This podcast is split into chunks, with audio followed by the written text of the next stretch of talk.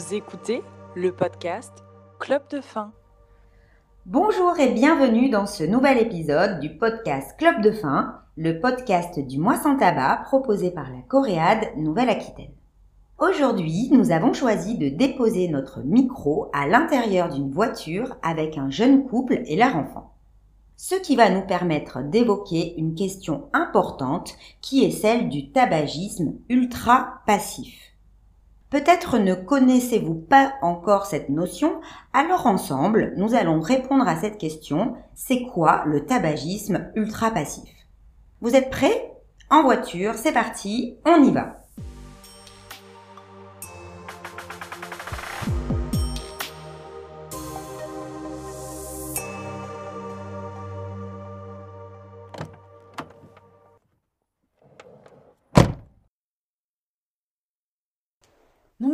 Tu fais là On en a déjà parlé, on était d'accord. Tu fumes pas dans la voiture, on va chercher le petit chez le nounou. Mais on n'y est pas encore, là j'ai largement le temps de manger une. On y est dans 5 minutes Oh mais nous stress, regarde, je, dé- je suis en train de descendre la fenêtre, euh, comme ça ça sentira rien du tout. Ah, Mais ça pue même les fenêtres ouvertes Je t'en rajoute toujours. Beaucoup de personnes ont la capacité de définir le tabagisme passif. C'est le fait d'inhaler de façon involontaire la fumée dégagée par des fumeurs à côté de nous. Cet air ambiant, qui est ainsi respiré, contient des substances chimiques toxiques résultant de la combustion des produits du tabac. On dit même qu'il provoquerait chaque année entre 3000 et 5000 décès.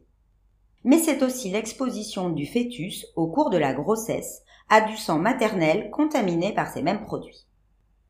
Moins connu que le tabagisme passif, le tabagisme ultra-passif, aussi appelé tertiaire, est différent.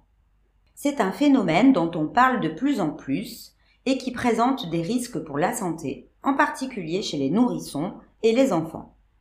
Alors faisons un petit zoom sur le phénomène en question. La fumée de troisième main, ou tabagisme tertiaire ou tabagisme ultra-passif, désigne l'exposition dans une pièce ou une voiture aux produits chimiques de la fumée du tabac. Ces derniers peuvent se fixer sur les tissus des vêtements, des coussins, des canapés ou des rideaux, ou bien sur les murs, les meubles, bref, tous les objets, mais également dans les cheveux ou sur la peau. Et cela pendant que la cigarette est fumée. Ces produits toxiques sont relâchés dans l'air ambiant au cours des jours et des semaines suivantes. Les résidus du tabagisme tertiaire présentent un risque important pour la santé des non-fumeurs. Les nourrissons et les enfants sont plus exposés que les adultes par leur contact avec les surfaces des meubles et des vêtements. Lorsque par exemple ils rampent, manipulent leurs jouets ou viennent se blottir contre leurs parents.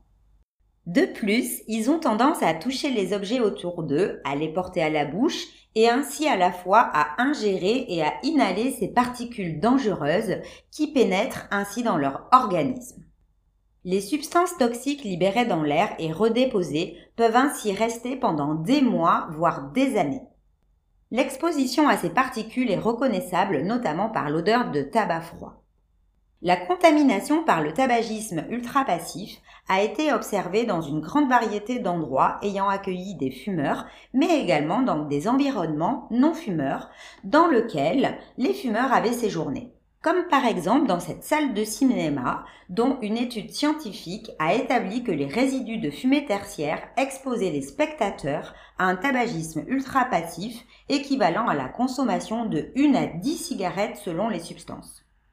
Pour protéger votre entourage, adoptons ensemble de nouveaux comportements protecteurs vis-à-vis de ceux qui nous entourent, dont les plus vulnérables, comme les enfants, les personnes âgées ou bien les animaux domestiques et les plantes. Car oui, votre minou préféré, votre joli ficus ou Maurice dans son bocal, vous savez, celui qui a mangé tous les chocos suisses, peuvent eux aussi être victimes de ce phénomène. Alors voici quelques bons gestes à adopter pour protéger votre entourage. Invitez les fumeurs à consommer en extérieur et rappelez que fumer à la fenêtre d'une pièce ou d'une voiture n'empêche en rien les agents toxiques de pénétrer à l'intérieur. Évitez d'être en contact avec de la fumée. Ne pas fumer dans une pièce ou un véhicule fréquenté par des enfants. Évitez de fumer à proximité de personnes vulnérables. Si jamais vous continuez à fumer, se laver soigneusement les mains après avoir fumé et changer ses vêtements si cela est possible avant de prendre son enfant dans les bras ou jouer avec lui. Et puis brossez-vous les dents pour une haleine fraîche et mentholée. Et puis n'hésitez pas à relayer ces messages de prévention autour de vous. Ou encore mieux, faites écouter notre série de podcasts.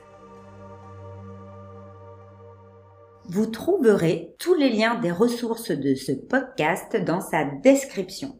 Bonne journée et à très bientôt pour un nouvel épisode de Club de fin. Dans le prochain épisode, on parlera de l'arrêt du tabac et de la difficulté rencontrée lors de soirées ou de moments de convivialité.